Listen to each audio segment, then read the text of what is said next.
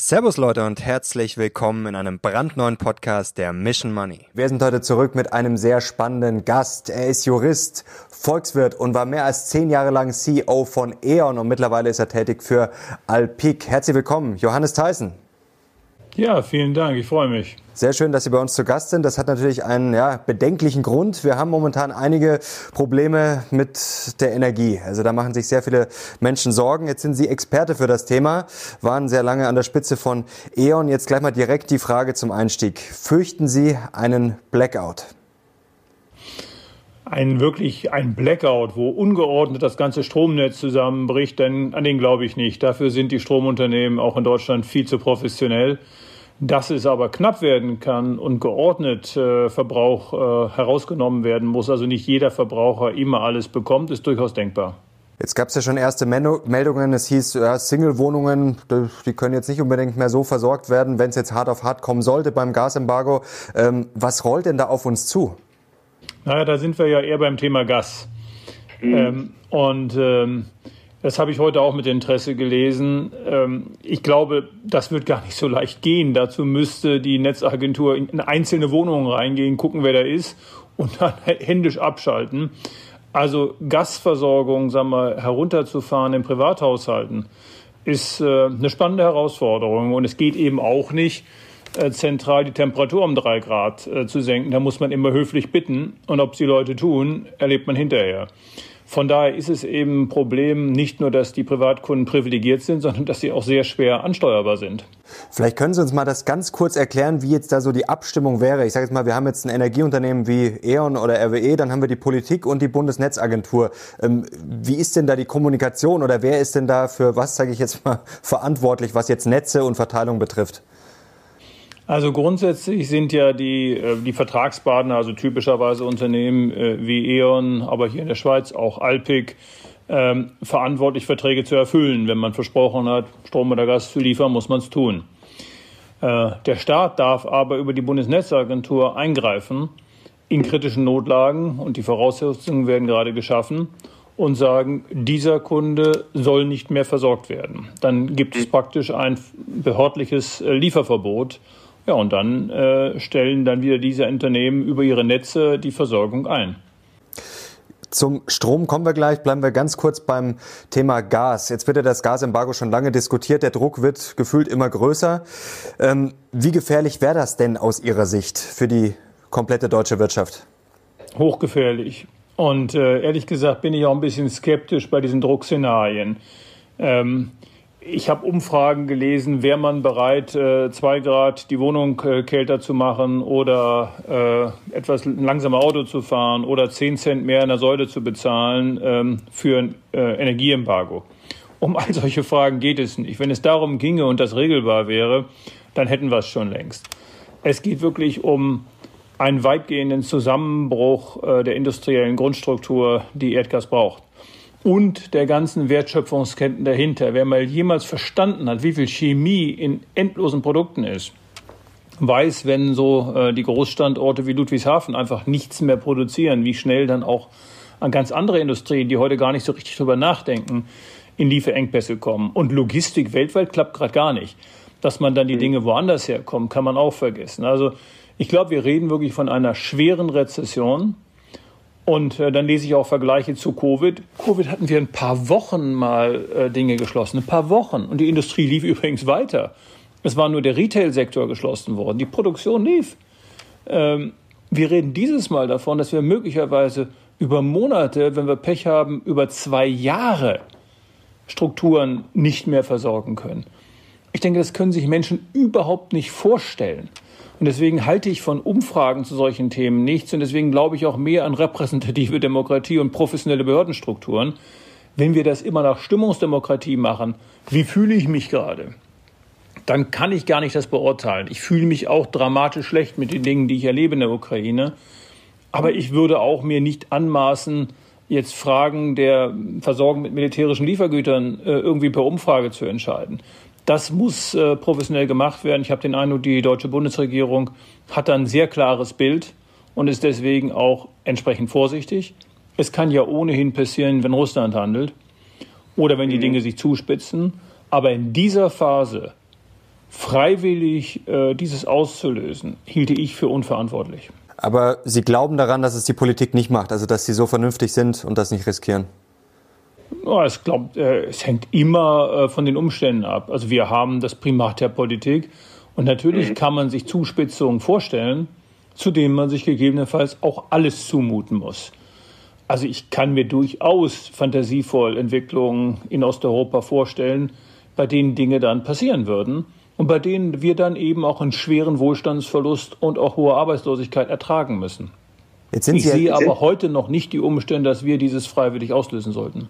Jetzt sind Sie ja selber Volkswirt. Ähm, jetzt gibt es natürlich auch einige Volkswirte, die sagen, das ist Wahnsinn. Viele Experten, auch die bei uns zu Gast waren, haben eigentlich durch die Bank gesagt, dieses Gasembargo wäre auf gut Deutsch gesagt Selbstmord, wie Sie das jetzt auch bestätigen. Aber trotzdem gibt es sehr viele Ökonomen, auch wirtschaftsweise, die ständig daherkommen und sagen, ach ja, dann das haben wir jetzt durchgerechnet und eigentlich können wir das machen, das trauen wir uns nur nicht. Vorher habe ich jetzt wieder auf Twitter Moritz Schularik zum Beispiel gesehen, hier nach dem Motto, ja, wer halt ein BIP dann ein bisschen weniger, wir trauen uns einfach nicht nur. Ähm, aber das, was verstehen die denn nicht? Also, äh, was läuft da falsch aus Ihrer Sicht? Volkswirte haben kein tiefes Verständnis für Wertschöpfungsketten und für betriebswirtschaftliche Zusammenhänge, sondern sie kommen immer mit einer relativ großen Makrosicht, so volkswirtschaftliche Gesamtmodelle. Und da nimmt man dann einfach einen gewissen Prozentfaktor raus und sagt, der wird das schon angemessen abbilden. Ähm, ich glaube, der, der, der Teufel steckt hier wirklich im Detail. Man muss verstehen, dieses Produkt ist nicht nur ein Brennstoff äh, oder ein Energiestoff, das ist ein Rohstoff für bestimmte Produkte und ist auch nicht ersetzbar.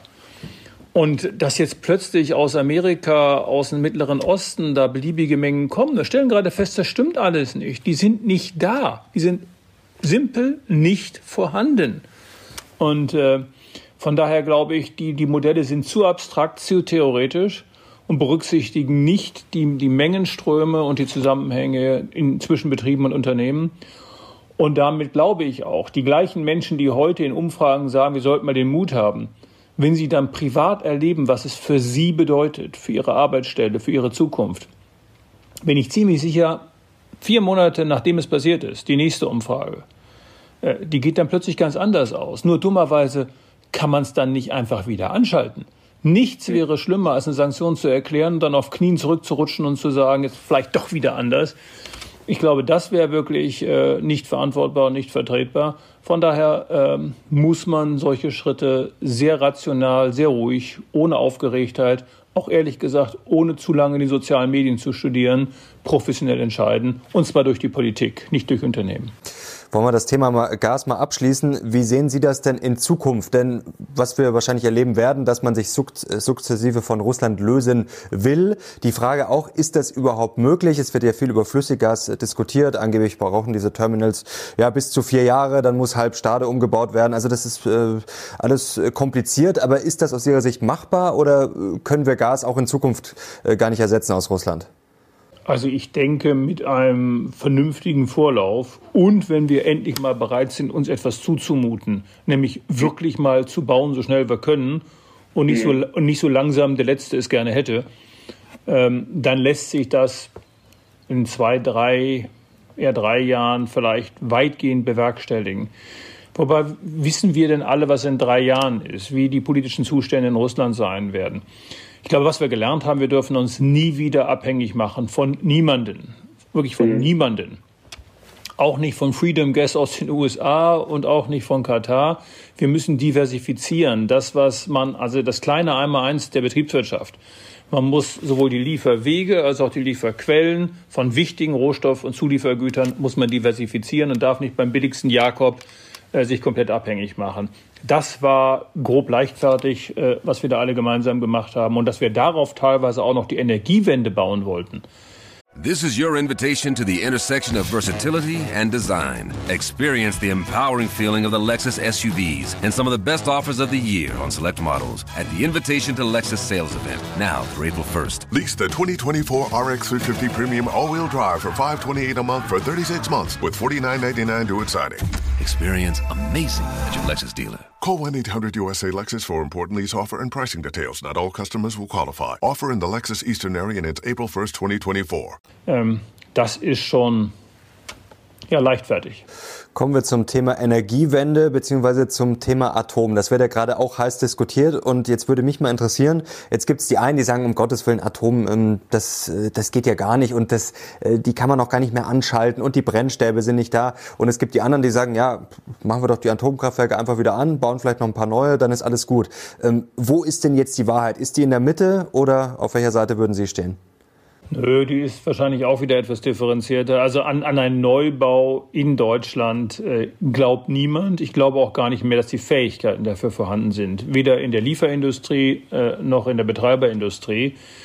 Und auch nach den Pirouetten, die Deutschland gefahren ist, wird auch kein Geld dieser Welt bereit sein, in Deutschland so etwas zu finanzieren. Und die gesellschaftliche Klima ist auch nicht da. Deswegen eine Gespensterdiskussion über neue Kernkraftwerke ist, ist rausgeschmissene Zeit. Damit kann man Kinder erschrecken, äh, hat aber nichts mit irgendeiner Wirklichkeit zu tun.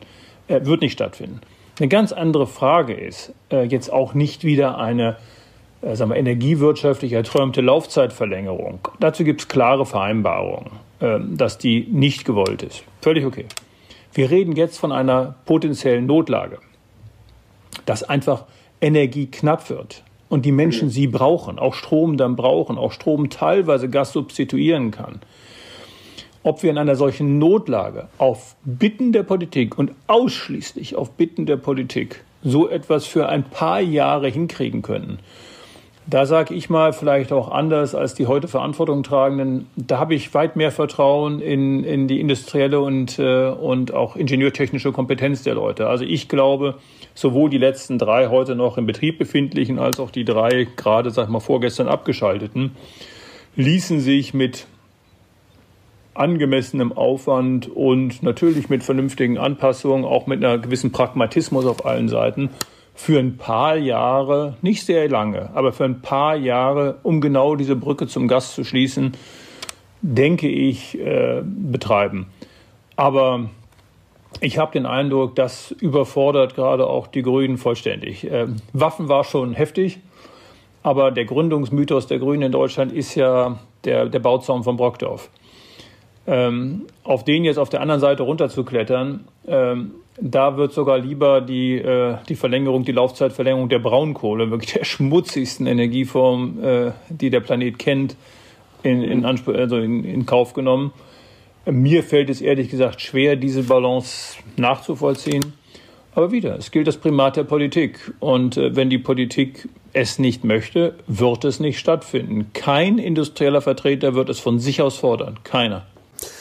Aber würden Sie sagen, das war der größte Fehler vielleicht von Frau Merkel oder auch der größte politische Fehler in den letzten 10 bis 20 Jahren, der Atomausstieg?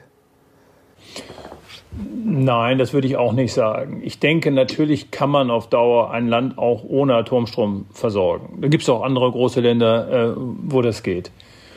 Äh, die, die gesellschaftliche Problematik in Deutschland war auch so zugespitzt, dass es für die Politik wahrscheinlich nicht aushaltbar war, sag mal, einen längerfristigen Brückenthese zu halten, wie sie Frau Merkel ursprünglich verkündet hatte. Ich glaube aber, das Tempo des, äh, des Abschaltens, acht Anlagen sofort, bei denen es überhaupt keinen Anlass gab, ähm, und dann ein Fahrplan, der teilweise auch nach Landesparteitagen ging und nicht so sehr nach irgendwelchen energietechnischen äh, Zusammenhängen, ähm, der war nicht klug. Und ich glaube, es ist ganz simpel. Man darf immer nur aus etwas raus, wenn man vorher in etwas reingegangen ist. Wir haben immer diese Fantasie gemacht, wir gehen schon mal raus, aber übermorgen gehen wir irgendwo rein. Und das glauben wir ganz fest und nehmen uns bei die Hände. Und jetzt haben wir alle festgestellt, ja wie, die letzten Jahre ist kaum mehr richtig Windkraft gebaut worden. Ja, ist irgendwie anders als der Plan, aber ist dumm gelaufen. Dann wollte man 30 Gaskraftwerke bauen, um die Lücken zu schließen. Ja wie, jetzt gibt es kein Gas. Ähm, also das, das zeigt eben, die Wirklichkeit überrascht einen immer wieder. Und deswegen glaube ich, Ausstiege dürfen grundsätzlich erst nach Einstiegen und Hand in Hand mit diesen Ein- und Ausstiegen harmonisch bewerkstelligt werden. Dann, glaube ich, ist das nachvollziehbar. Und wie gesagt, eine neue Kernenergiediskussion braucht in Deutschland niemand. Es geht nur darum, wie, be wie beherrschen wir bestmöglich mit den geringsten Klimafolgen und mit den geringsten Eingriffen die aktuelle Krise. Und danach muss die Energiewende vorrangig auf, dem, auf, der, auf der Grundlage erneuerbarer Energien, Wasserstoff in vielen Farben und mhm. äh, andere, einen guten Mix anderer Energieträger einfach weitergehen. Denn die Klimakrise geht ja durch den Krieg nicht weg. Aber jetzt ist die Frage, jetzt will ich noch mal ganz kurz nachhaken beim Atom. Also ich habe jetzt natürlich kapiert, äh, die Diskussion ist aus Ihrer Sicht ähm, sinnlos. Trotzdem, Frankreich baut wie verrückt, die Engländer jetzt. Also das ist ja um uns rum, das ist ja nicht irgendwo auf einem anderen Planeten. Ähm, ist das nicht trotzdem irrational? Also auch wenn die Debatte vielleicht äh, aussichtslos erscheint, ähm, der Rest der Welt und auch alle Nachbarn machen es ja auch. Ja, äh, der Rest der Welt macht manchmal auch ganz putzige Dinge, die man lieber nicht zu Hause haben möchte, wenn ich mir manche Überwachungsstaat-Situationen in der Welt angucke oder Umgang mit, mit, mit Minderheiten. Also ich glaube, nur weil viele Leute in eine Richtung laufen, muss man nicht sofort alles überprüfen. Ähm, ich halte so eine abstrakte Diskussion wirklich nicht hilfreich in Deutschland. Es gibt keinen gesellschaftlichen Grundkonsens, der wird auch nicht eintreten. Es gibt nicht mehr die technische Kompetenz zum Bau. Es gibt nicht mehr den Willen von Kapitalgebern oder Unternehmen, dort einzusteigen. Also dieser Zug ist so lange schon aus dem Bahnhof weg, dass wirklich abstrakte Diskussionen hätten was anders diskutieren sollen, komplett müßig sind. Das sind Diskussionen wie in Amerika, hätten wir äh, lieber darauf geachtet, dass äh, die Produktionsindustrie nicht nach China abwandern. Ja klar, hat Herr Trump diskutiert. Ist dadurch viel wiedergekommen? Nein. Diskutieren ersetzt nicht die Entscheidung, die man vor 10, 20 Jahren getroffen hat. Und wir haben sie getroffen. Wir müssen jetzt mit ihnen leben. Und ich halte nichts davon, diese Diskussion von vorne zu beginnen. Dann schließen wir das jetzt ab. Der Zug ist durch. Dann schauen wir auf die Züge, die wir jetzt vielleicht mal zum Abfahren bringen sollten. Stichwort Energiewende. Ähm, jetzt wird ja gerade von den Grünen, haben wir ja vorher schon auch angerissen, gerne gesagt, ja gut, wir brauchen halt Solar und Wind auf gut Deutsch. Da bauen wir jetzt wie, wie verrückt und dann klappt das schon. Ähm, wie realistisch ist das denn aus Ihrer Sicht und wo stehen wir da gerade bei der Energiewende? Also einmal ist natürlich also es ist realistisch möglich, viel, viel mehr zu machen, als wir mhm. getan haben. Okay. Aber nur, wenn wir auch gesellschaftlich endlich mal bereit sind, uns etwas zuzumuten. Wir führen ja immer Diskussionen, ja, Windkraft ganz toll, aber nicht bei mir. Und so und so viel Abstand und nicht sehen und nicht hören und jeder Vogel. Dann haben wir Diskussionen über Artenschutz links und rechts. Äh, dann haben wir Diskussionen über Preise. Dann haben wir Diskussionen über andere Landschaftseingriffe. Also ich glaube, wir müssen jetzt einfach mal sagen, das ist der Masterplan und der wird jetzt durchgeführt. Das haben wir aber seit 30, 40 Jahren nicht mehr gemacht. Wir haben die letzten großen Energieanlagen sind gebaut worden zwischen Mitte der 50er und Mitte der 80er Jahre. Danach mhm. ist fast nichts mehr passiert. Ja, jetzt Erneuerbare, aber das sind ja jetzt nicht riesig. Das sind 5% des, Brutto, äh, des, des Energieaufkommens in Deutschland etwa. Also, dass wir wirklich große neue Projekte angegangen sind, hat nicht stattgefunden, weil wir eine Bewahrungsdemokratie geworden sind, die das, was da ist, gerne pflegt, stolz darauf ist, was sie geschaffen hat, jeden Eingriff, jede Zumutung, jede Belastung ablehnt und wählt auch die Politiker, äh, die dann sagt, ja, ich, ich mute euch nicht zu. So wird es natürlich nicht gehen. Also da muss man den Menschen jetzt auch mal die Wahrheit sagen. Die großen Leitungen müssen gebaut werden. Es muss flächendeckend äh, Wind und Solar ausgebaut werden. Ja, das hat was mit Landschaftseingriffen zu tun und zwar mit massiven Landschaftseingriffen. Und die werden wir jetzt aushalten. Und wenn ihr sonst gleichzeitig in der nächsten Umfrage sagt, wir sollten mal einen Energieboykott machen, hört mal zu, Leute. So nicht. Man kann nicht das eine sagen und das andere nicht wollen. Ähm, das passt nicht zusammen. Also ich glaube, es ist sehr viel möglich, aber auch ganz klar, wir importieren heute den Löwenanteil unserer Primärenergie. Wir werden bei allen Zumutungen und bei der intensiven Inanspruchnahme unserer Landschaften niemals in der Lage sein, den Primärenergieverbrauch Deutschlands aus deutschen Erneuerbaren zu erfüllen. Das weiß jeder. Deswegen werden wir riesige Mengenströme, die wir heute als Kohle, Uran, Öl, Gas einführen, als Wasserstoff einführen müssen. Das ist der einzige Weg äh, oder Ammoniak äh, oder welche Form auch immer. Das sind die einzigen Möglichkeiten, die es gibt. Wir brauchen riesige Importströme. Ohne Import lässt sich die Energiefrage Deutschlands nicht bewerkstelligen. Wie bullisch sind Sie denn für Wasserstoff? Da gibt es ja auch zwei Lager. Die einen sagen, das ist die ultimative Zukunft, die anderen sagen, naja, ähm, ist total überschätzt. Wie stehen Sie zu Wasserstoff? Also wie schnell es geht und wie die Kosten wirklich sind, ähm, fühle ich mich nicht ausreichend äh, als Experte. Ich habe aber Rechnungen jetzt gesehen mit, äh, mit sehr niedrigen Kosten, Erzeugungskosten für, für grünen Strom aus Saudi-Arabien, Australien, ich sage mal unter deutlich unter zwei Cent. Da kriegen sie dann tatsächlich, wenn sie einfach nur die Kosten rechnen, durchaus schon sehr plausible Wasserstoffpreise äh, in Deutschland hin. Ähm, mhm. Nur wir mal, warum, ich habe noch nicht ganz verstanden, warum sollen die Saudis und die Australier und alle uns das denn zum billigsten Kosten geben und nicht die Marge abgreifen? Ähm, also was die Preise am Ende wirklich sein werden, welche neuen Abhängigkeiten wir kriegen, äh, wie schnell es geht, das kann ich noch nicht ausreifen. Ähm, also was die Preise am Ende wirklich sein werden, welche neuen Abhängigkeiten wir kriegen, wie schnell es geht, das kann ich noch nicht ausreichend abschätzen. Aber wir werden es brauchen. Also ohne diese, diese Ströme funktioniert die Energiewende gar nicht. Äh, weil auch nur diese Produkte lassen sich hinreichend speichern und dann wieder rückumwandeln und flexibel einsetzen. Das macht natürlich vielen Menschen äh, Sorge. Alles äh, ist zuletzt äh, teurer geworden, also Gas, Strom, alles ist äh, durch die äh, Decke gegangen. Wie ist denn da Ihr Ausblick? Also wird sich das jetzt mittelfristig wieder beruhigen oder wird das jetzt vielleicht einfach stabil immer teurer werden? Und wie kann man das vielleicht auch vermeiden? Also erstmal Erdgas wird dauerhaft teurer werden. Mhm. Dauerhaft teurer werden. Denn flüssig, LNG, äh, Flüssiggasimport kostet einfach massiv mhm. mehr als russisches Erdgas auf Pipelines. Das wussten wir, deswegen wollten wir lieber das Pipeline-Gas. So, wenn wir das jedenfalls nicht mehr in den Mengen oder vielleicht gar nicht wollen, dann erkaufen wir dafür mal, mal locker eine Preisverdoppelung des Rohproduktes. Ähm, ohne das geht's nicht. Und bei Strom äh, rechne ich auch damit, ähm, dass wir auf relativ lange Sicht, ich rede mal, sage ich mal, mal mindestens fünf, sechs Jahre davon, dass wir auf einem massiv höheren Preisniveau äh, bleiben werden, weil wir einfach in Europa Engpässe haben. Wir haben nicht die Kapazität. Frankreich kann sich nicht mal mehr selbst versorgen. Ähm, das ist eine Katastrophe. An vielen Stellen sind die Kapazitäten so eng. Und wenn wir dann Erdgas auch noch zurückschrauben müssen, weil wir das Produkt nicht haben, rechne ich schon für eine ganze Anzahl von Jahren äh, von, von einem deutlich höheren Preisniveau. Ähm, traditionell kostete die Megawattstunde, das kann sich keiner vorstellen, was das ist, ist auch mal egal, aber die kostete immer so um die 50 Euro. Wir reden heute für die nächsten drei Jahre an den Großhandelsmärkten von 200, 300. Und äh, das ist ja in den Privathaushalten noch plenty of nothing angekommen.